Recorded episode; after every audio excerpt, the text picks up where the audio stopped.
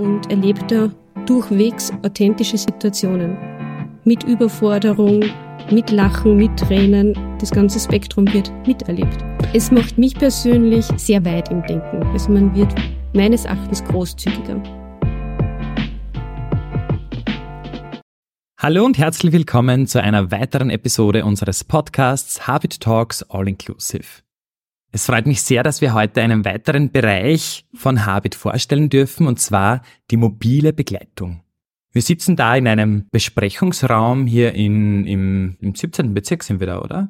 Es ist, glaube ich, der 16. lieber Matthias. Das 16. noch, okay. 16. Bezirk, Grenze 17. Bezirk ähm, in der Sautergasse, wenn das richtig ist. Richtig. Richtig. Und es freut mich sehr, dass wir da heute so viele TeilnehmerInnen bei uns äh, haben, die von ihren Eindrücken heute berichten werden und die ganz viel, ganz viel erzählen werden, was in der mobilen Begleitung so passiert.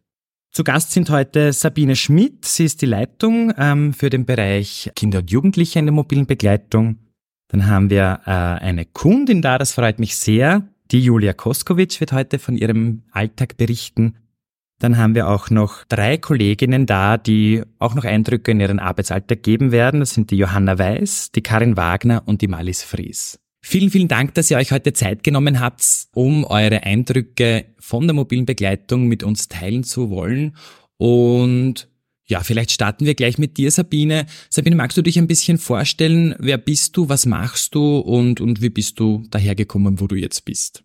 Ja, sehr gerne. Also ich bin Sabine Schmidt, ich bin Leitung in der mobilen Begleitung im Kinderbereich, bin seit äh, fast 15 Jahren bei Habit, war, bevor ich in die mobile Begleitung gekommen bin, zehn Jahre im basalen Tageszentrum in der Lobenhauengasse tätig und seit 2019 in der mobilen Begleitung im Kinderbereich und seit Oktober 2019 auch als Leitung tätig. Mhm. Genau. Das heißt, du hast zuerst als, als Fachkraft in der mobilen Begleitung begonnen und dann als Leitung.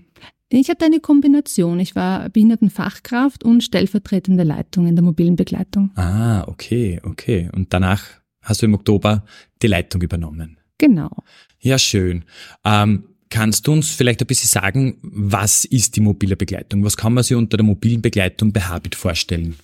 Sehr gerne. Ähm, ich glaube, die Entstehung von der mobilen Begleitung ist, dass es auf einer Initiative der Stadt Wien, also der Wiener Kinder- und Jugendhilfe, gegründet worden ist im Jahr 2013 mit anfänglich vier Familien und der Schwerpunkt hier wirklich im Kinder- und Jugendbereich lag mhm. und das so großen Anklang fand, dass dann letztendlich nicht nur 30 Familien betreut werden konnten, also Kinder und Jugendlichen, sondern dass man auch die Zielgruppe erweitert hat. Also auch junge Erwachsene wurden dann quasi aufgenommen und so ist dann die mobile Begleitung immer weiter gewachsen und hat sich dann auch in zwei Bereiche aufgeteilt, also den Kinderbereich, wo ich die Leitung bin und den Erwachsenenbereich. Mhm, mhm. Hat sich das so entwickelt, weil, weil die Kinder in mobilen Begleitung dann auch älter geworden sind und auch erwachsen geworden sind? Oder gab es einfach Bedarf auch im Erwachsenenbereich für die mobile Begleitung? Ich würde sagen, sowohl als auch natürlich, weil Kinder werden älter, werden Jugendliche und Jugendliche werden junge Erwachsene und entwachsen dann der Betreuung der mobilen Begleitung im Kinderbereich, wo ja der Auftraggeber die Wiener Kinder- und Jugendhilfe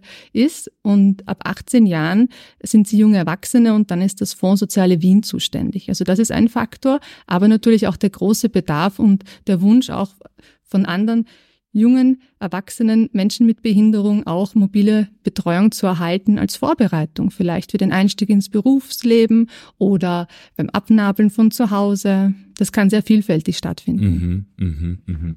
Das heißt, du hast jetzt eh schon ein bisschen, ein bisschen einen kurzen Überblick gegeben, was, was da die, die Aufträge sind. Ist es das gleiche bei den Kindern und Jugendlichen wie bei den jungen Erwachsenen oder gibt es da unterschiedliche Schwerpunkte? Da gibt es schon Unterschiede. Also ich glaube, der, der größte Unterschied ist, dass im Kinder- und Jugendbereich die Betreuung oft langjährig stattfindet obwohl natürlich das Übereinkommen auch immer auf ein Jahr angelegt ist von der Wiener Kinder- und Jugendhilfe in Zusammenarbeit mit uns. Ähm, Im Erwachsenenbereich schaut man wirklich gezielt in diesen einen Betreuungsjahr darauf, dass diese Ziele auch so stattfinden, sprich die Abnabelung von zu Hause, einen äh, Wohngruppenplatz zu finden, einen Werkstättenplatz, eine Tagesstruktur zu finden, sich dort äh, vorzustellen, zu bewerben, zu schnuppern, zu schauen und auch wirklich diese, diesen, um, diesen Einstieg so quasi sich von zu Hause abzunabeln, der findet hier begleitend von Erwachsenenbereich statt. Mhm. Im Kinderbereich ist wirklich diese, ähm, die anfänglichen Schritte von einen Kindergartenplatz zu finden, einen Schulplatz zu finden, eine Struktur auch innerhalb der Familie zu etablieren. Äh, das ist ein großes Ding bei uns. Also die Entwicklung, Unterstützung und Förderung der, der Kinder und Jugendliche ist hier ganz stark auch im Vordergrund. Und deswegen ist es auch notwendig, dass es ein langjähriger Prozess zum Teil ist. Mhm, mhm. Das heißt, ihr habt schon da auch KundInnen und, und Familien, die ihr schon seit, seit vielen Jahren im Prinzip begleitet.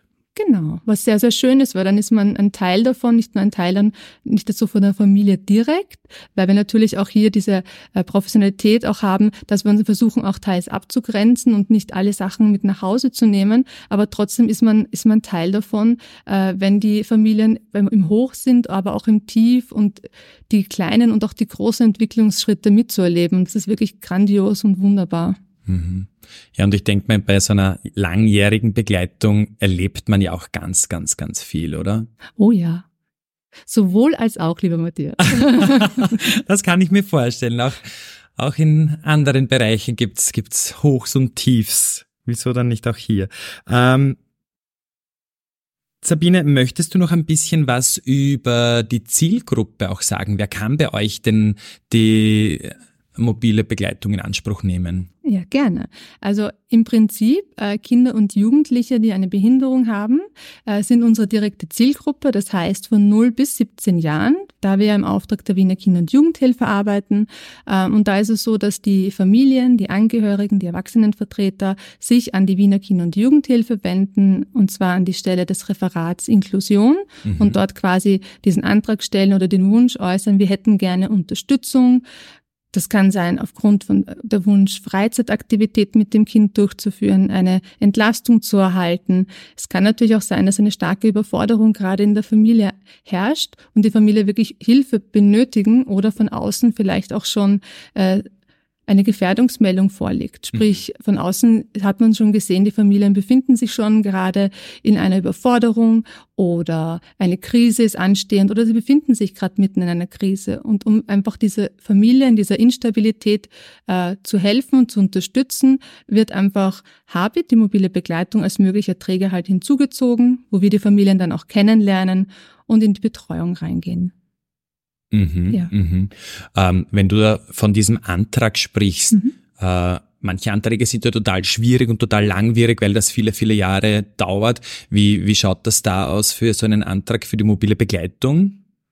Ne, das kommt immer darauf an, wie viel quasi Kontingent wir gerade zur Verfügung haben, also wie viele Plätze und wie viele Mitarbeiterinnen, die auch in die Familienbegleitung letztendlich gehen können, weil der Bedarf ist riesengroß. Also wir haben äh, derzeit 80 Familien auf der Warteliste. Das ist die Rückmeldung von der Wiener Kinder- und Jugendhilfe. Ähm, das heißt, der Weg ist, glaube ich, gar nicht so der, der schwierige. Es ist wirklich dann den Bedarf gut abdecken zu können. Mhm. Und wenn wir eine Betreuung starten, dann wollen wir das wirklich so starten, dass wir wissen, das sind Kolleginnen dann vor Ort, die die Kundinnen, also die Kinder und Jugendlichen gut begleiten können, in der Entwicklung gut unterstützen können und ihnen auch das geben, was sie in dem Moment brauchen. Und das kann sehr vielfältig sein, weil es ja ein Spektrum ist, äh, das wir auch hier in der Begleitung abdecken quasi. Also von jungen Menschen mit äh, schwer mehrfachen Behinderungen, sehr im körperlichen Bereich, aber auch im Autismus-Spektrum und Natürlich kommt es daraufhin auf die Qualifikationen, auf das Know-how und auch die Chemie natürlich, die stimmen muss. Mhm. Und deswegen können wir Betreuungen dann wirklich aufnehmen und starten und durchführen, wenn wir wissen, okay, die können wir längerfristig wirklich durchführen und nicht so, na schauen wir mal. Okay, okay, also da wird dann wirklich auch gut im Vorhinein äh, geschaut, was wirklich der Bedarf ist und ob das auch längerfristig im Prinzip dieser Bedarf auch bestehen bleibt. Genau, deswegen ist es auch wichtig, dass man die Familien und vor allem die Kinder und Jugendlichen kennenlernt und zwar im familiären Umfeld. Das heißt,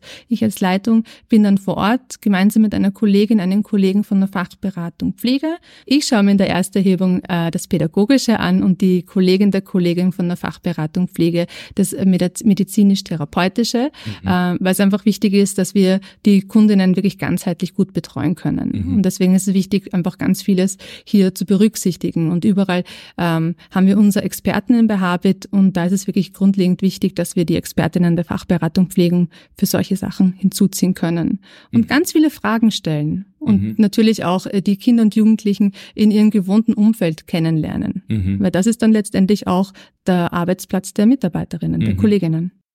Weil wir sind ja jetzt im Büro hier von, von, von der mobilen Begleitung, aber hier direkt im Büro findet ja die Begleitung wahrscheinlich nicht statt. Noch, zum Teil wirklich. Okay. Also gerade in Zeiten von Corona hat sich das wirklich so etabliert, dass wo überall Lockdowns sind und teils auch Spielplätze gesperrt waren, dass wir ins Büro ausweichen konnten und hier auch eine Betreuung stattfinden kann, weil mhm. es oft zu Hause vielleicht zu unruhig ist, weil da ganz mhm. viele Geschwisterkinder sind, die auch Aufmerksamkeit wollen, die laut sind. Angehörige sagen, ich bin froh, wenn, wenn mein Kind einfach in dieser Zeit vielleicht dann nicht zu Hause ist, dann kann ich mich meinen Themen befassen, ob das jetzt ähm, Homeoffice ist oder einfach nur Alltagstätigkeiten zu verrichten oder sich einfach einmal hinzulegen und mhm. einfach mal zu schlafen und nichts zu tun. Mhm. Also das Büro bietet da viele Möglichkeiten. Wir haben gefüllte Kästen mit ganz viel unterschiedlichen pädagogischen Spielen, Büchern, Materialien und auch eine Art Begegnungszone mit einem Spielteppich. Man kann hier auch Hausübungen erledigen. Man kann zum Teil kochen bei uns in der Küche. Also es wird wirklich gut genutzt bei uns, das mhm. Büro. Also nicht nur für uns, für unsere quasi organisatorischen Tätigkeiten und äh, die Büroarbeit, sondern auch für die Kundinnen. Was natürlich eine tolle Abwechslung ist, dass man da ganz vieles mitbekommt und miterlebt. Absolut. Wie wir reingekommen sind, haben wir ja eh schon teilweise die, diesen Eingangsbereich gesehen, wo auch diese Couch gestanden ist und wo auch einige Spiele waren. Also da merkt man, dass da, da hier auch tatsächlich schon was passiert. Sabine, wie schaut's dann jetzt auch im Bereich der Erwachsenen aus? Wie schaut's damit denn mit den auch Anträgen aus oder wie funktioniert das da? Ist das da gleich wie bei den Kindern oder gibt's da Unterschiede? Es ist etwas ähnlich, wobei hier der Auftraggeber das Fonds Soziales Wien ist, also der FSW, und da sind Case Manager zuständig, ähm, die dann quasi die Familien anhand von Unterlagen an uns weiterleiten und dann so ein, Stadt, ein Kennenlernen stattfindet. Aber viel genaueres kann ich dir da auch nicht dazu sagen, weil im Kinderbereich, da bin ich sattelfest und im Erwachsenenbereich ist vieles Hörensagen. Deswegen. Okay, aber prinzipiell ähm, braucht es eine, einen Antrag mehr oder weniger bei der Stadt, kann man sagen. Und wenn dieser Antrag da ist, kann die mobile Begleitung von Habit durchgeführt werden. Genau. Da gibt's dann wahrscheinlich auch ein Kennenlernen vor Ort. Genau, also da ist auch eine Ersterhebung findet da statt. Da sind die Rahmenbedingungen eigentlich dieselben und auch die, die grundlegenden Aufgaben äh, der Leitung ist ja auch hinzuschauen, quasi, ähm, welchen Bedarf hat das Kind oder in dem Fall der junge Erwachsene natürlich. Was sind die Wünsche und Erwartungen auch? Können wir diese erfüllen? Und im Hintergrund Hinterkopf muss dann immer bei einer Leitung auch sein, okay, und welche Kollegin und welchen Kollegen kann ich mir da gut vorstellen? Welches mhm. Know-how bringt die Person dann mit und ist vielleicht eine gute Ergänzung zu der Familie? Mhm. mhm. Das heißt, das braucht auch von der Organisation her schon relativ viel Fingerspitzengefühl. Welche Kollegin passt dann zu welcher Familie? Genau, und in der Regel haut das super hin, aber Ausnahmen bestätigen die Regel. Auch wir ähm, treffen manchmal Entscheidungen und merken dann, hm, so wie wir uns das überlegt haben, passt das vielleicht doch nicht. Aber ich denke mal, das eine ist immer die Bereitschaft der Kolleginnen, äh, die Familien kennenzulernen, auch wenn vielleicht große Themen ähm, auf einen zukommen, wenn man weiß, okay, das und das ist in der Vergangenheit schon dann vorgefallen. Ähm, ich denke mal, die Bereitschaft und Offenheit, jemanden einfach unvoreingenommen kennenzulernen, ist bei jedem Kollegen gegeben. Das ist auch wichtig so. Und wenn man dann wirklich in der Begleitung merkt, okay, das sind Themen, die sind sehr schwierig für mich zu handhaben, ähm, ist man noch im kollegialen Austausch. Also man ist zwar eins zu eins bei den Kundinnen, mhm. aber trotzdem hat man ein kollegiales Austausch. Das heißt, man hat ein Team um sich herum, man hat eine Leitung, auch wenn die nur in der Ferne agiert. Äh, man hat einen Rückhalt und man hat einen Austausch. Und das ist so wichtig, denn es geht nicht darum, dass man gezielt eins zu eins für sich einfach die Welt erobert, sondern dass mhm. man gemeinsam schaut und tut und Sachen etabliert und für den Kunden, für die Kundin einfach ermöglichen kann. Mhm. Und das muss sehr vielfältig stattfinden. Na, nur weil ich mir was einbilde, wie etwas passieren muss, ist es vielleicht auch gar nicht das Richtige. Mhm. Und deswegen sind verschiedene Wahrnehmungen, Eindrücke und Inputs so wichtig und auch für den, gerade für die Kundinnen so wertvoll. Und ich glaube, das wird man dann auch relativ schnell auch spüren von der Rückmeldung der, der Kundinnen, äh, ob ein Setting da jetzt auch passend ist oder nicht, oder? Genau, also das kann, äh, wenn, wenn Kundinnen nonverbal kommunizieren, kann das ganz klar auch, auch, körperlich sein, indem man sich wegdreht, indem man seine Mimik zeigt oder wenn man verbal kommuniziert, einfach sagt, na ja, geh mal weg oder ich will dich nicht und auf den auch aufzubauen, sagen, okay, was willst du nicht, dass ich nicht da bin? Und dann einfach so ein bisschen eine, ein Kennenlernen stattfinden zu lassen. Weil mhm. ich glaube, das Wichtigste ist gerade in der Anfangszeit, die ersten Monate, ähm, das Kennenlernen und der Vertrauensaufbau. Denn ähm, wir können nicht einfach in, in Wohnungen nach Hause gehen und sagen, hier, hier bin ich und jetzt, jetzt verändern wir die Welt gemeinsam, jetzt reißen wir alles um oder ich bild mir ein, das muss jetzt gemacht werden. Mhm. Oder auch zu sagen, das, was ihr bisher gemacht habt, ist ein kompletter Topfen. Ähm, das machen wir jetzt komplett anders. Nein, da muss man sehr sensibel vorgehen und wirklich auch sich langsam diesen Raum nehmen und auch den Gegenüber den Raum auch geben können. Mhm. Ja, es braucht auch immer eine gewisse Zeit, um etwas aufbauen zu können. Genau. Und vor allem bei Beziehungen ist es, glaube ich, sehr, sehr wichtig, dass man sich da gegenseitig auch Zeit lässt. Genau. Ja, Sabine, hast du noch irgendwie ein Thema, das du in deiner Funktion als Leitung noch irgendwie gerne besprechen möchtest?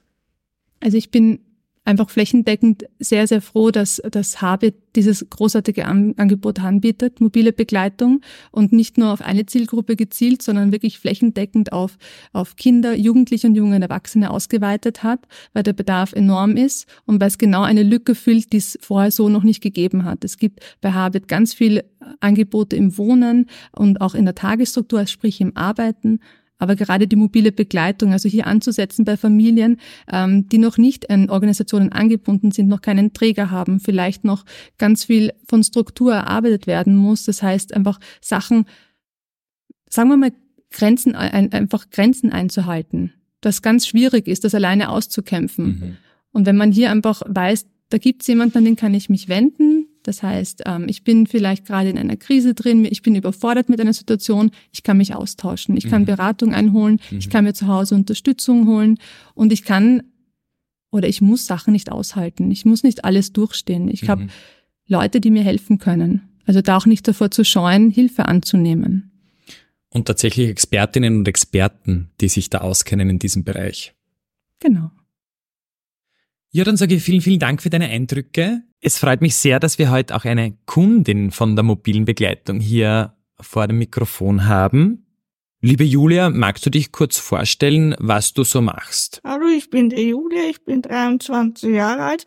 Ich mache gerne mobile Begleitung selber kochen, mit der Betreuung selber Ausflüge zu machen, auch auch mit der Betreuerin Arzttermine machen mhm. oder zur äh, Gynäkologie auch, dass die Betreuer auch unterwegs gehen und zur Musikbegleitung, dass wer mitgeht.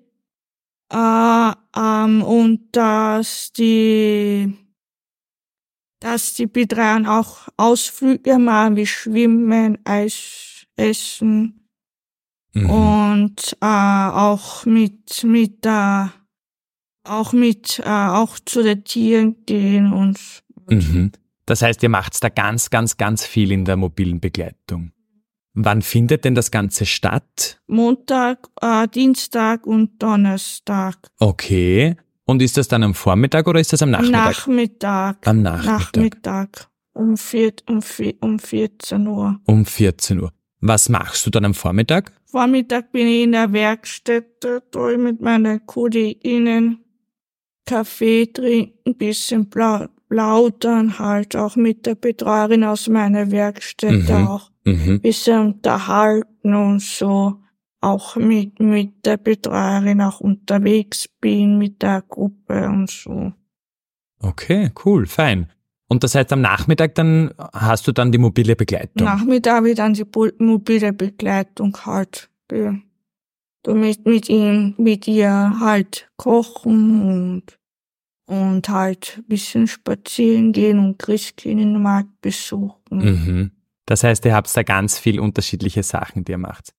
Gibt es da irgendwie einen Plan, den ihr da erstellt am Anfang von der Woche oder wird das jeden Tag jeden ganz? Jeden Tag unterschiedlich, was ich machen, was ich machen kann oder was ich Lust drauf habe. Mhm. Auf was, ob ich, ob ich spazieren gehen oder nur, nur zum, nur zum Café sitzen und mit der mobilen Begleitung halt auch Plauderstunde da mhm. halt. Mhm.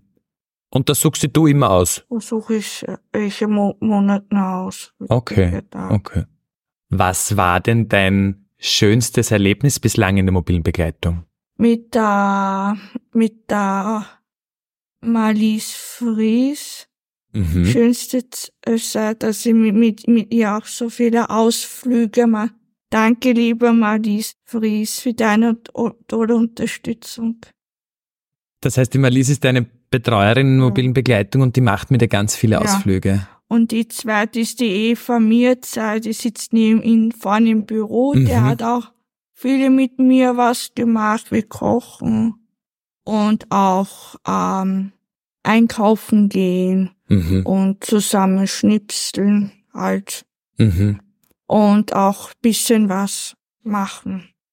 Wie kannst du dich erinnern, wie war das vorher? Hattest du schon immer eine mobile Begleitung oder Ja. ist das erst seit kurzem? Seit kurzem. Seit kurzem. Kurzem. Wie war das vorher, als du noch keine mobile Begleitung Da war ich hattest? bei ML, war ich bei ML Mhm. beim Kinder- und Jugendkinder. Da habe ich zwei A Begleitung gehabt Mhm. und dann haben wir auch so halt Unternehmen gehabt, wie Okay. spazieren gehen oder oder Eis essen fahren oder halt wo, woanders hinzufahren.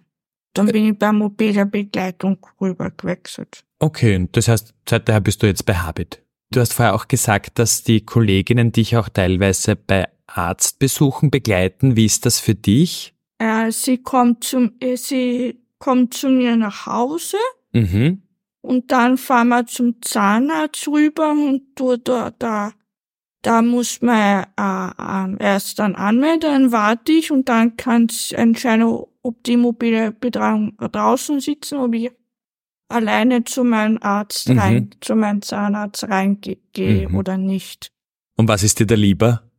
Das wer mitgeht. Ach, das glaube ich, das habe ich auch immer lieber, wenn jemand dabei ist und einfach da zur Unterstützung da ist. Ja.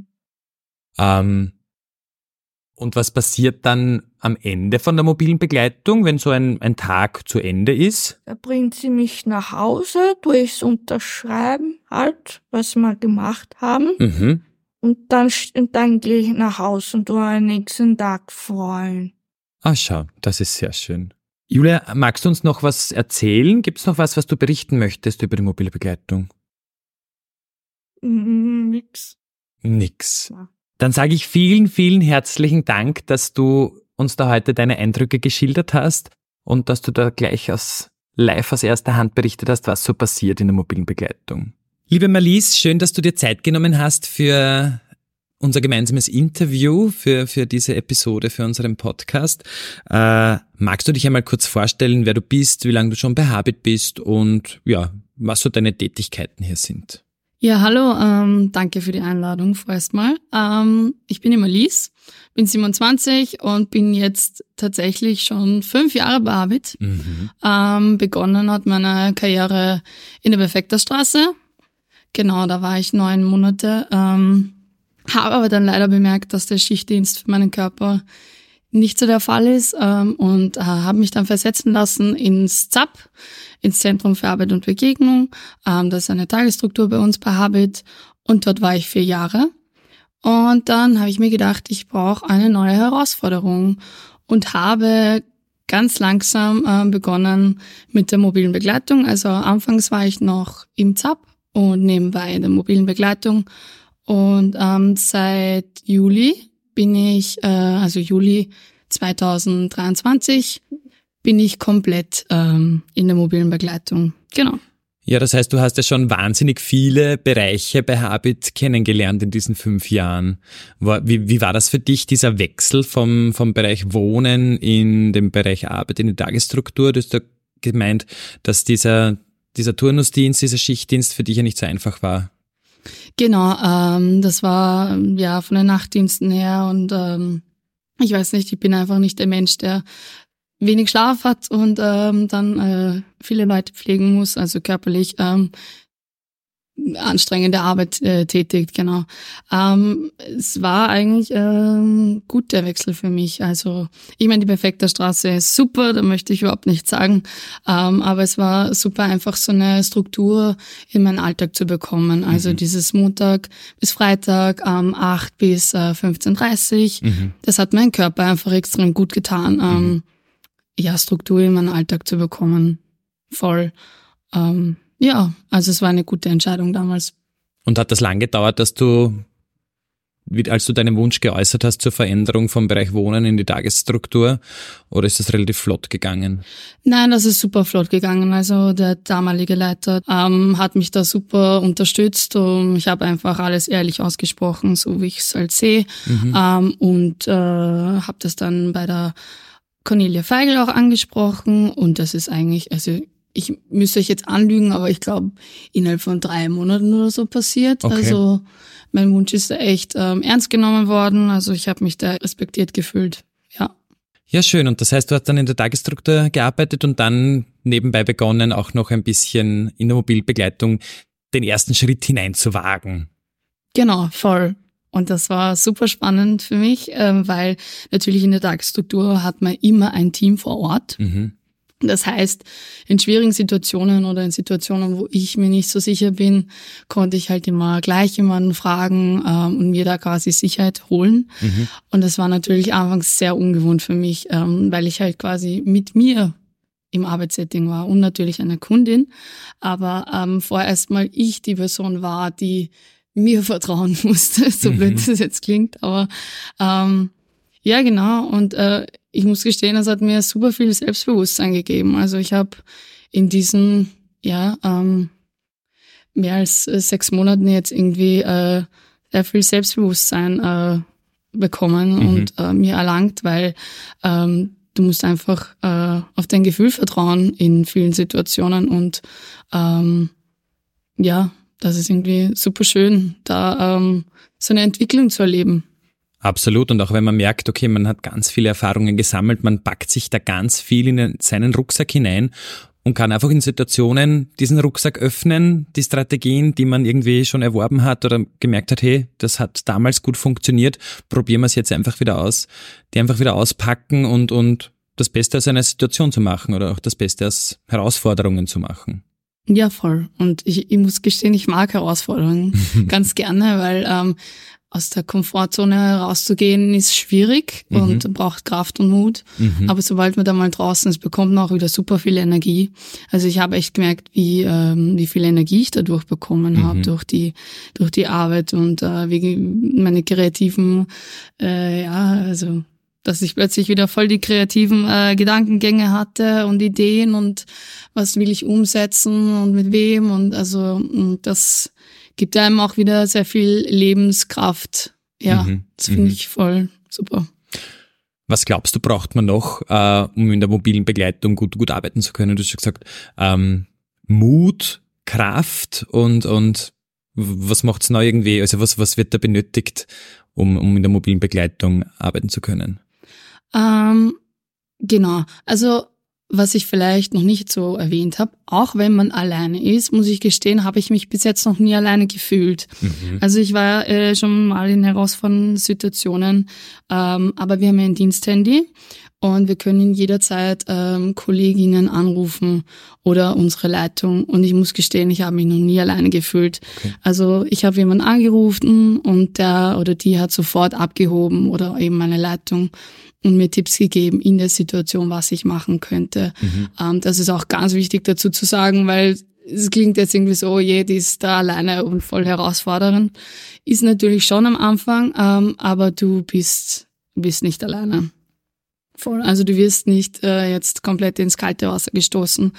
Aber was, glaube ich, ganz wichtig ist, ist offen und ehrliche Kommunikation. Mhm. Und da schätze ich unsere Leitung sehr, weil ich das echt das Gefühl habe, dass ich mit ihr echt offen und ehrlich kommunizieren kann. Also mhm. ich sage, hey, du Uf, ich war da jetzt bei dem Kunden zum ersten Mal, das kann ich mir jetzt nicht so gut vorstellen. Oder ich war da jetzt bei der Kundin und das kann ich mir super vorstellen. Mhm. Also das finde ich ähm, super leibend, muss ich echt sagen, dass wir da alle so offen miteinander kommunizieren können. Und im Team bei uns ist es halt auch so, wir setzen uns zusammen und gehen halt echt die Familien durch und wer kann sich was vorstellen und da wird irgendwie keiner ausgeschlossen, sondern ähm, ja, man sagt einfach, wie es ist. Mhm, mhm.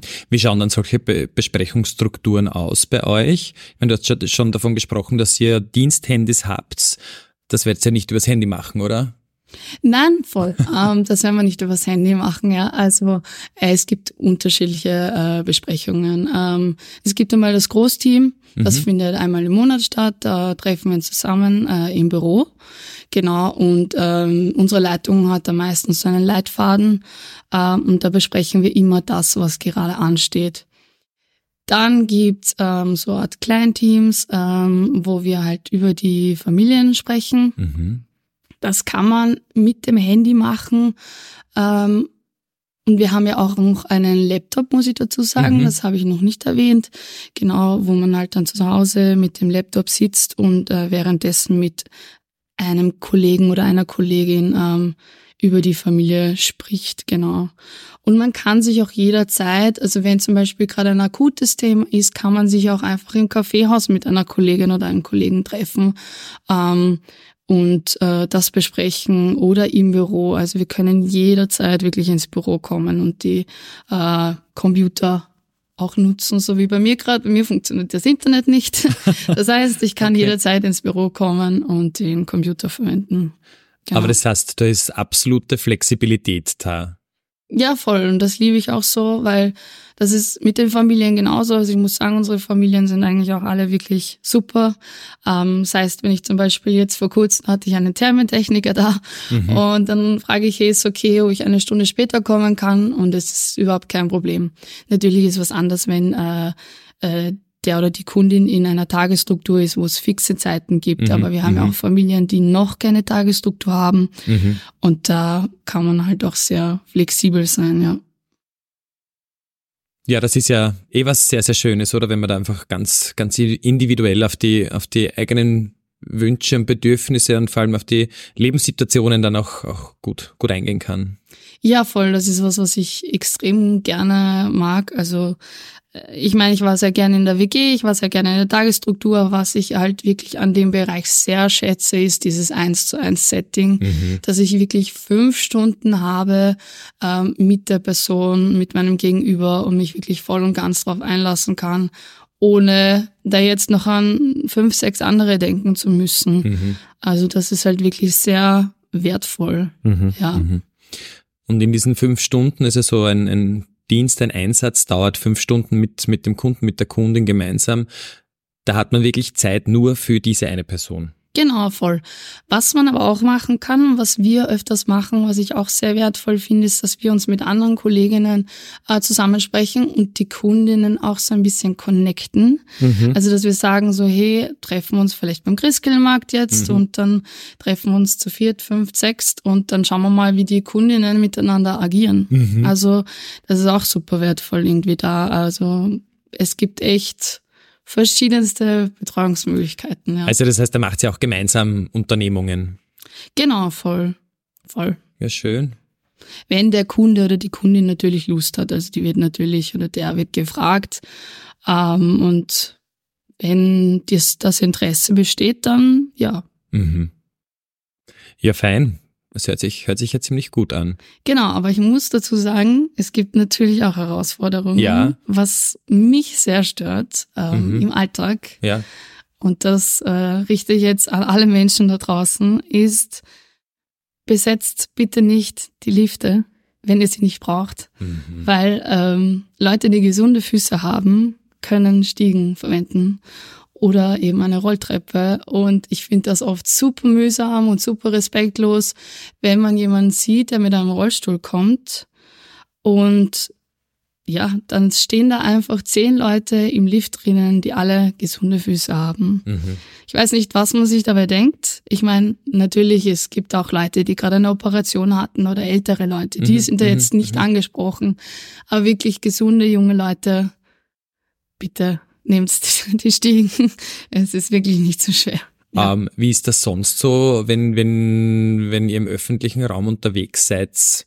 Ähm, ich muss echt auch dazu sagen, es gibt auch wirklich super viele liebe soziale Leute, die dann gleich irgendwie sagen, hey, steig ein oder die Tür aufmachen mhm. oder sehr hilfsbereit sind. Also es gibt die und die.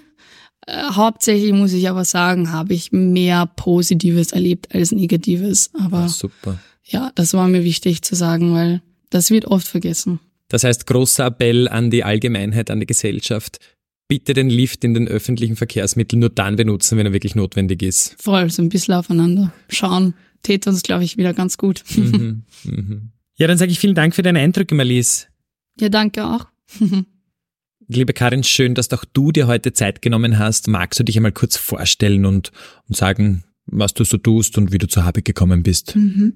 Ja, ich heiße Karin, ich bin 60 Jahre alt und äh, ja, habe bei Habit jetzt am Ende meines Arbeitsweges ja noch begonnen, für ein paar Jahre in der mobilen Begleitung zu arbeiten. Ich bin eigentlich Pflegeassistentin, ähm, habe äh, 15 Jahre in der Hauskrankenpflege in Niederösterreich gearbeitet und habe dann gewechselt aus gesundheitlichen Gründen in, ähm, in den Behindertenbereich, wo ich in einer WG mit äh, teilbetreutem Wohnen fast neun Jahre gearbeitet habe. Mhm. Und ja, bin dann ähm, auch wieder aus gesundheitlichen Gründen, äh, habe ich da müssen dann diese Arbeit beenden. Da war Corona. Genau, war letztlich dann zweieinhalb Jahre zu Hause und habe einfach noch nicht das Bedürfnis gehabt, zu Hause zu bleiben, sondern mhm. wollte noch ähm, ja noch einen Job finden. Habe lange in Niederösterreich gesucht und bin dann übers AMS auf Harvard gestoßen. Muss ehrlich sagen, ich habe diese Organisation nicht gekannt vorher mhm. und war dann sehr überrascht ähm, nach etlichen Absagen in anderen Bereichen, äh, dass ich hier bei Habit so ein offenes Ohr und ein offenes Herz gefunden habe, trotz meines fortgeschrittenen Alters, ähm, noch eine Arbeitsstelle zu bekommen und freue mich sehr. Ich bin jetzt seit August 2022 bei Habit, also knapp eineinhalb Jahre. Mhm. Und ja, es ist eine volle Bereicherung für mich, hier arbeiten zu dürfen. Mhm. Du hast ja auch berichtet, du bist mit, mit offenen Armen empfangen geworden. Was, was hat es für dich so stimmig gemacht, zu mhm. sagen, ja, passt, ich möchte da arbeiten? Mhm. Ähm, es war einfach ähm, mir sehr schnell äh, ist mir das deutlich geworden in diesen Gesprächen, die ich da geführt habe. ähm, diese, diese respektvolle Umgang und auch diese wertschätzende äh, Kommunikation, die da stattgefunden hat, äh, weil ich gerade da in die Richtung davor ähm, ja, was anderes gehört habe. Also ich bin nicht qualifiziert genug oder ich bin nicht, ich spreche nicht den Anforderungen. Also quasi, ich bin zu alt schon und okay. so. Und das war ja auch meine Befürchtung. Aber ich habe gespürt, also ich, ich möchte gern noch was und ich möchte gern irgendwo auch noch ähm, in einen neuen Bereich hineinkommen und, und noch ein paar Jahre arbeiten. Und diese Arbeit hier in der mobilen Begleitung bei Habit ähm, spricht mich auch deshalb so an, weil ich eben ähm, Erfahrung habe von der Hauskrankenpflege her das Mobile, ja. Mhm. Mhm. Und dann aber auch, wo ich die neun Jahre in einer WG gearbeitet habe, also die Arbeit mit behinderten mhm. Menschen. Und das ist jetzt für mich so diese, diese Kombi, mhm. so zum Abschluss irgendwie alles so gemeinsam, ähm, ja, noch einmal ähm, da unterwegs zu sein, sagen wir mal so. Und ja, und einfach auch äh, die Wertschätzung meiner Erfahrung, meiner Berufserfahrung. Mhm. Ja, weil ich bin eigentlich Pflegeassistentin und jetzt keine, habe keine Ausbildung im, in der Behindertenarbeit. Mhm. Aber ähm, es ist äh, kein Thema gewesen beim Aufnahmegespräch, sondern einfach, ähm, es ist hervorgehoben worden, eben diese langjährige Erfahrung. Und das hat mir sehr viel bedeutet, weil sonst hast du oft diese Rückmeldungen, gehört oder gespürt, dass man halt doch schon zum Alten ist. naja, ich aber merke schon, ja. Du bringst ja auch ganz viel Erfahrung schon mit. Du hast ja schon ganz viel erlebt, ganz viele Situationen auch in deinem äh, beruflichen Werdegang auch gehabt, wo du sagst, okay, diese Situationen oder jene Situation war so und so, diese Strategien habe ich mir selber ähm, zugelegt, erarbeitet und, und da agiert man auch ganz anders, weil man eben schon die Erfahrung hat, weil man schon ganz viel gesehen hat, gelernt hat, auch ganz viel zwischenmenschlich schon passiert ist. Ähm, und ich glaube, wie vorhin schon erwähnt, wenn man da so seinen Rucksack hat und der, der schon gut angefüllt ist mit ganz vielen Dingen, die man schon mitgebracht hat, umso schöner ist es, wenn man da ganz viel in seinem Rucksack drin hat und, und ganz viel auch rausnehmen kann. Ja, sicher, das ist diese eine Seite. Und das andere ist, dass es halt auch trotz allem hier sehr viele neue Dinge ähm, gibt, die man herausfinden kann und wo ich einfach auch merke, ähm, ich habe in meinem Team und von meiner Leitung her ähm, sehr viele kompetente und gut ausgebildete ähm, Kolleginnen, ja, die auch ähm, im, im ja von der Pädagogik her oder von anderen Ansätzen her also wirklich gut ausgebildet sind und trotzdem sie einem das jetzt nicht spüren lassen in keinster Art und Weise, mhm. sondern eher ähm, dich äh, da voll mit hineinnehmen und wo, wo ein reger Austausch ist von beiden Seiten und wo mhm. ich einfach auch was von mir weitergeben kann. Und mhm. ich merke halt auch, was mir sehr liegt, ist einfach die Arbeit mit den Angehörigen auch. Mhm. Also wo es auch, ähm, ich manchmal das Empfinden habe, ähm, die Angehörigen können vielleicht mit mir, die ich einfach jetzt schon ein bisschen älter bin, auf einer anderen Ebene kommunizieren, weil ich ähm, oft mit Angehörigen zu tun habe, die in meinem Alter sind mhm, auch mhm, und mhm. wo man so gemeinsame Gemeinsamkeiten einfach auch austauscht und wo, wo, wo einfach dann sehr schnell eine Vertrauensbasis mhm. einfach da mhm. ist. Und genau, das macht es für mich auch irgendwo so kostbar und wertvoll, dieses äh, Geben und Nehmen und ja, dieser Fluss einfach und auch diese, dieser Austausch unter den Kolleginnen einfach, wo man Ratschläge, Tipps, wo man äh, Unterstützung bekommen kann, wo man ähm, aus mit mehreren Perspektiven einfach ähm, merkt, okay, ähm, das spielt alles dann zusammen, ein Rad greift ins andere und wir haben das Gefühl, äh, wir können auf einer breiten Basis Kundinnen begleiten und Angehörige begleiten und unterstützen. Mhm. Mhm. Genau, weil jeder andere Ansätze hat oder andere Erfahrungen oder andere mm, Lösungsvorschläge oder was auch immer. Genau. Und das ist eben das Schöne, weil man eben einerseits ja alleine arbeitet im mhm. eins zu eins Setting mit, mhm. mit den KundInnen, äh, aber trotzdem das ganze Team hinter einem stehen hat, mhm. wenn es zu Fragen genau. kommt wenn du deine Familien begleitest, also du hast ja ein paar Familien, für die du zuständig bist, mhm. ähm, sind die dann im gleichen Kretzel in der Stadt oder sind die in der ganzen Stadt verteilt? Also schon eher so in der ganzen Stadt verteilt. Mhm. Aber ähm, ja, der Weg dorthin ist einfach dann von mir zu Hause bis dorthin manchmal eine Stunde, manchmal eineinhalb Stunden. Mhm. Genau. Also das macht mir jetzt persönlich nicht so viel aus, weil ich einfach diese Zeit gut nützen kann, vor allem die Zeit von mir zu Hause mit dem Zug nach Wien, wo ich einfach auch schon mich gut mental vorbereiten kann auf meine Arbeit oder einfach äh, runterkommen kann äh, vom, vom Alltag zu Hause, weil die Betreuungszeit meistens nachmittags beginnt. Mhm. Genau. Und wir holen die Kundinnen oft von der TS ab, also von der Tagesstruktur oder von zu Hause. Das ist total individuell. Oder begleiten Kunden zu Hause, Kundinnen zu Hause, ähm, weil sie vielleicht krank sind oder weil sie lieber zu Hause bleiben möchten. Mhm. Genau. Also das ist sehr unterschiedlich. Mhm. Und mir persönlich gefällt das sehr gut, weil ich gerne flexibel bin und weil es einfach wichtig ist, glaube ich, gut hinzuhören und hinzuspüren, was wird gerade gebraucht, was ja. ist gerade heute ähm, dran. Ja, ja, ja. auch äh, ja Manche sind unternehmungslustig und man unternimmt was. Manche Kundinnen und manche merkst einfach, es war irgendeine eine Krise in der TS oder irgendetwas Anstrengendes und sie brauchen jetzt einfach viel Ruhe. Mhm, ja, man mhm. geht in den Park mhm. im Sommer oder man geht nach Hause und ja, einfach dieses individuelle sich darauf einlassen können, was ist jetzt gerade gut und was ist passend. Mhm.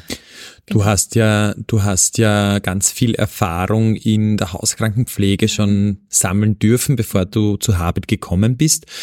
Magst du vielleicht ein bisschen die, die Unterschiede erklären zwischen einer mobilen Hauskrankenpflege mhm. und der Mobilbegleitung von Habit?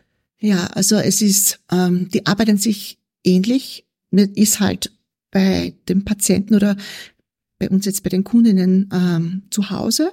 Mhm.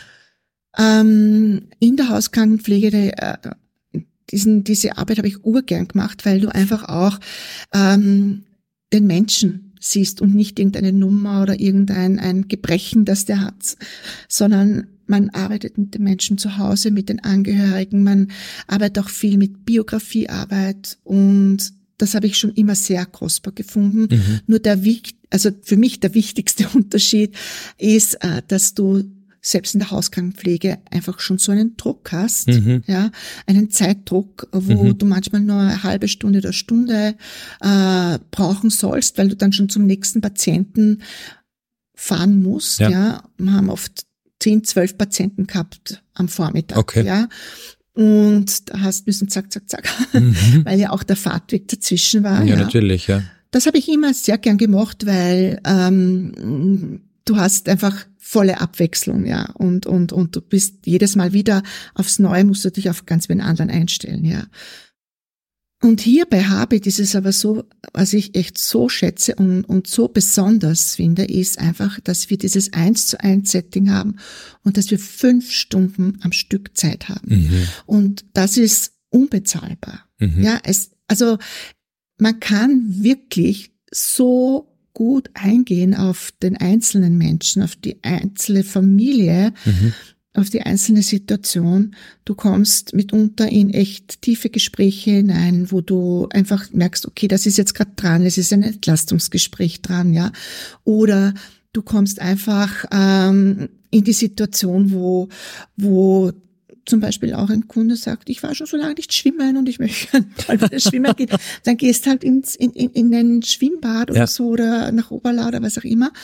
Und du kannst äh, dort zwei Stunden äh, ins Bad gehen und schwimmen und es geht sich trotzdem in der Mhm. Betreuungszeit aus, Mhm. ja. Mhm.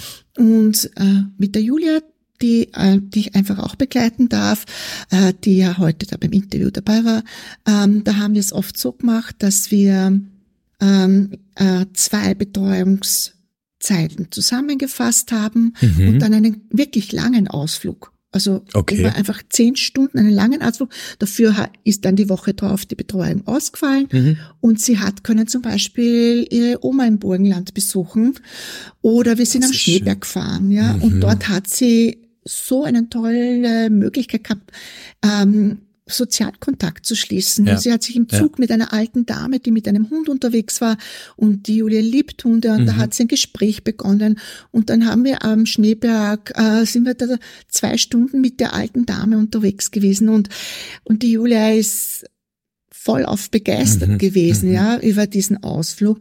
Und das finde ich halt auch irgendwie voll super, weil Na schön, dass die Zeit dafür da ist und dass, Dass man da so die individuell auf die Kundinnen Genau. eingehen kann, ja. Genau.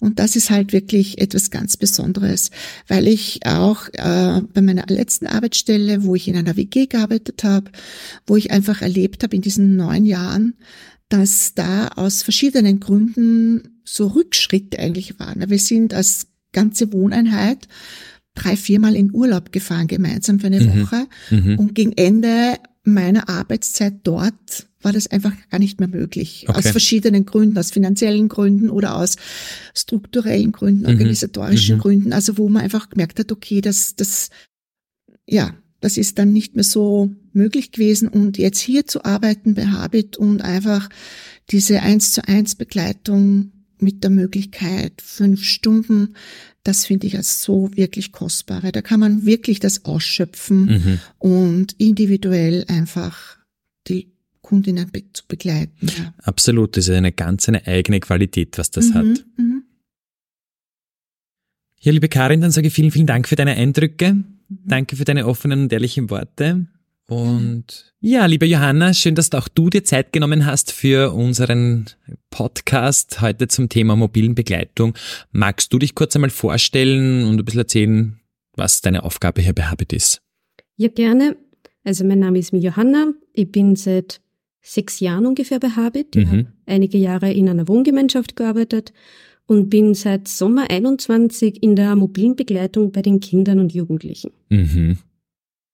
Das heißt, du hast da vorher schon ein bisschen Erfahrung bei Habit sammeln können und hast dann gesagt, okay, passt, ich bin bereit für äh, einen neuen Schritt und möchte mich verändern und hast dann gesagt, mobile Begleitung, das ist das, was ich machen möchte. Ja, genau. Und ich bin auch sehr froh, dass ich diese Vorlaufzeit in der WG gehabt habe, einfach weil ich das Dokumentationssystem schon gekannt habe, so ein mhm. bisschen die internen Richtlinien, so ein bisschen Gespür für die Organisation und ja, war dann bereit für ein neues Abenteuer. Johanna, glaubst du, ist es notwendig, vorher schon Vorerfahrung bei Habit zu haben oder kann man das alles auch im Tun lernen? Das kann man sehr gut auch im Tun lernen, weil das Team ist wirklich präsent. Mhm. Wenn man jemanden braucht, der eine Unterstützung gibt, etwas erklärt, zeigt, ist immer jemand da. Also man steht auf keinen Fall allein vor einer unbewältigten Aufgabe. Da ist wirklich sehr viel Backup vorhanden. Mhm. Ich finde das so schön, das hat jetzt bislang noch jeder gesagt. Ähm, man arbeitet zwar in 1 zu 1 Setting mit den Kundinnen, aber niemand hat sich bislang noch irgendwie alleine gefühlt. Ich glaube, das macht die mobile Begleitung auch irgendwie besonders. Auf jeden Fall. Also mhm. ich, ich für mich muss ja sagen, nach vier Jahren WG war ich dann sehr froh, ein bisschen aus diesem Team-Setting rauszukommen. Und das ist für mich die perfekte Dosierung. Ja. Das heißt nicht zu viel und nicht zu wenig und genau trotzdem, wo man seine eigenen Ideen und, und seine eigenen ja, Strategien auch irgendwie finden kann und dann auch tatsächlich in der Situation dann auch anwenden. Ja, es gibt halt da sehr viel Möglichkeit zur Selbstentfaltung, weil man halt sehr viel eigene Ideen entwickeln muss, weil mhm. man halt in dem eins zu eins Setting tut, aber kann es einfach auch sehr gut reflektieren und im Nachhinein absprechen, ob das ein guter Weg ist. Mhm, mhm. Ja, das ist dann nicht gut so. Johanna, wie schaut denn so ein ganz klassischer Arbeitstag von dir aus? Bei den Kindern und Jugendlichen starten wir ja meistens frühen Nachmittag, Nachmittag unterschiedlich, je nachdem, wann die Schule endet, mit der Abholung von der Schule. Mhm. Das heißt, ich nutze punktuell den Vormittag, dass ich mal in Ruhe nur die Mails lese, Dokumentation nachlese, Hauptbetreuungstätigkeit Dinge erledige. Vielleicht ist ein Familienteam, das findet zumeist dann online statt. Mhm kann mich also ganz in Ruhe auf meinen Dienst vorbereiten und fahre dann zu dem vereinbarten Ort oder vielleicht direkt in die Familie und starte dann mit meinem Dienst. Mhm.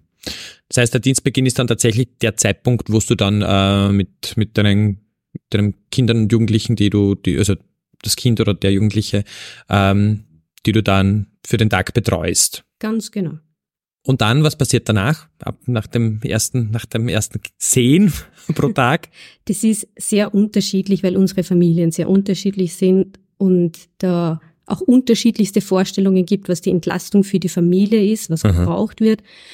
Das kann sein, dass wir das sehr frei gestalten dürfen, mit Ausflugszielen planen, mit dem Kind oder eher mit den Eltern vorher, je nachdem, welche Ressourcen bei dem Kind vorhanden sind und was gebraucht wird. Mhm ähm, kann aber auch ein unglaublich durchstrukturierter Nachmittag sein seitens der Eltern, okay. weil da ein genauer Plan bereits vorliegt, den es umzusetzen gilt.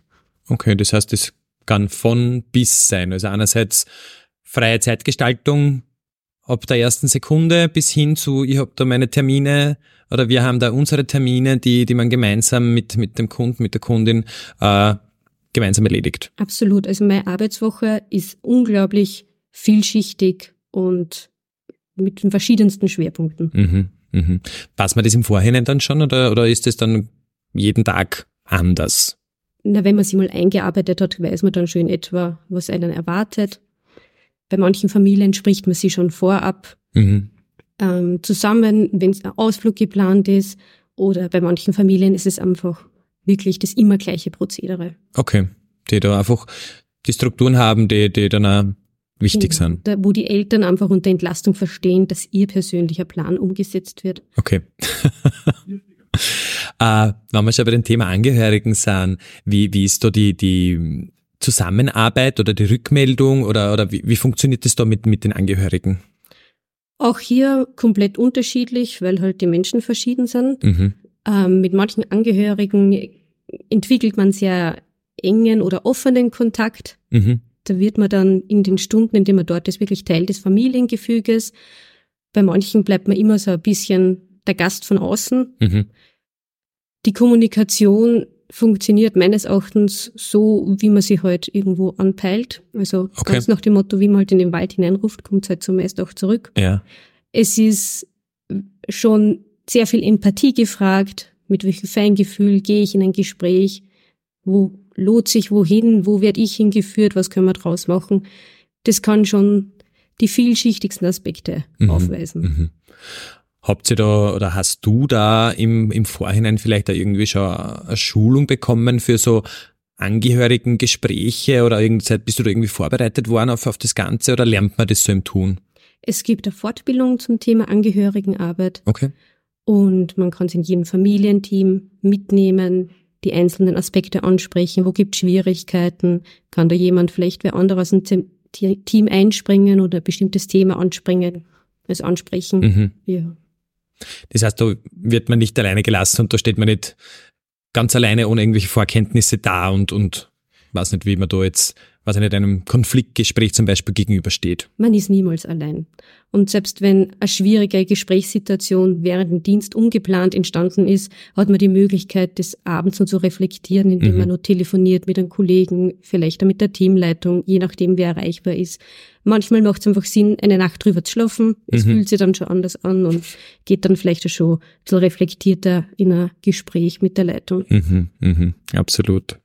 Wenn ihr da unterwegs seid, wenn es da irgendwie die Nachmittage gestaltet, je nachdem, wie individuell auch das passieren kann, wie wir schon gehört haben, ähm, wie ist es dann, wann, wann ihr da in der Stadt unterwegs seid? Habt ihr es da irgendwie, ähm, merkt ihr da von der Gesellschaft irgendwie äh, positive Resonanz? Habt ihr da teilweise irgendwie Zusammenkünfte mit Menschen oder passiert da manchmal irgendwas, was nicht so fein ist?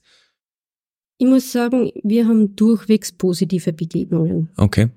Das einzig Negative, das ich jetzt explizit erwähnen könnte, ist so, wenn so Kommentare kommen wie mein Gott, arm.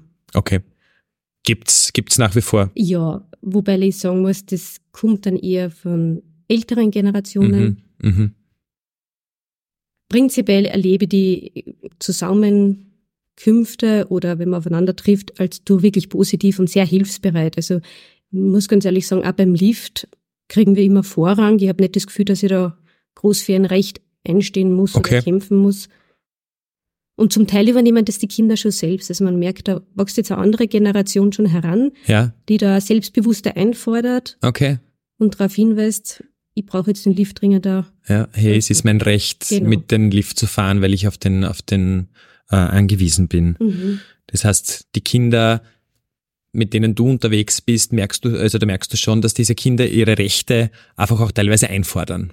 Ja, Das hat- durchaus. Das heißt, da kann man sagen, so ein bisschen die UN-Behindertenrechtskonvention wird da auch schon von den Kindern da irgendwie äh, eingefordert. Ja, ich glaube, sie tun es zwar mehr intuitiv als aus dem Wissen heraus, Mhm. aber auf jeden Fall. Mhm.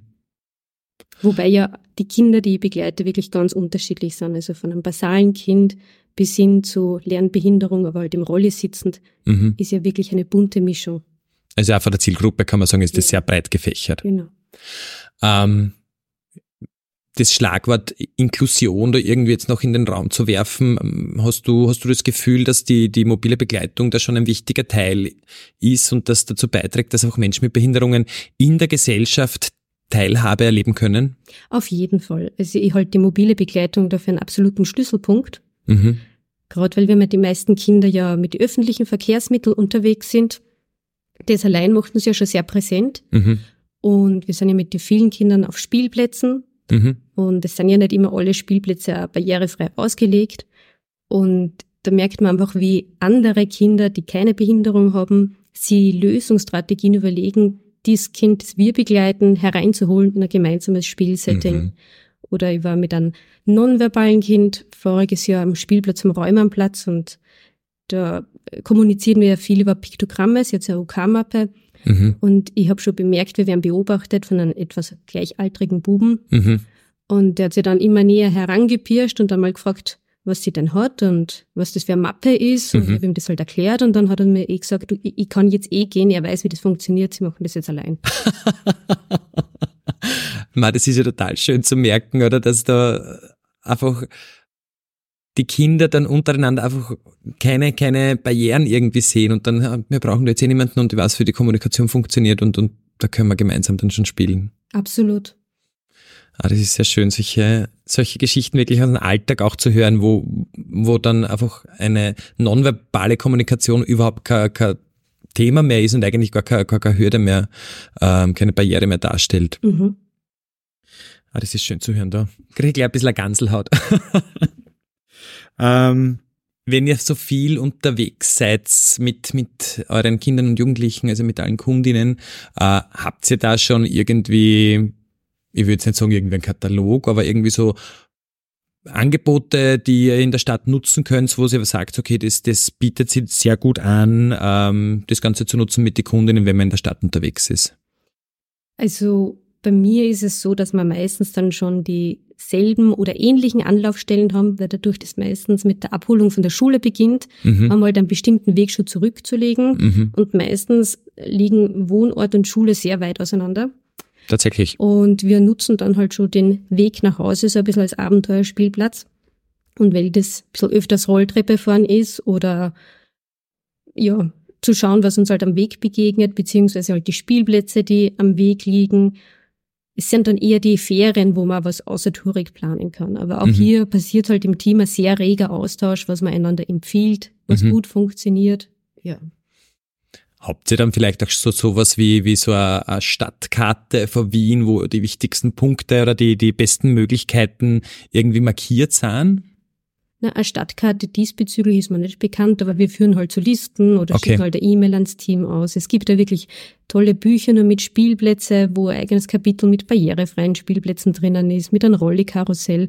Also es gibt schon wahnsinnig viel Informationsmaterial, das auf unsere Zielgruppe zugeschnitten ist. Okay, das heißt so ähm, Sozialraumanalyse, so schauen, was, was gibt's im öffentlichen Raum, was man da auch wirklich gut äh, besuchen kann, wo man da gut teilnehmen kann, wo man da auch gut teilhaben kann, das, das findet auch statt. Auf jeden Fall, ja. Ja, ja fein.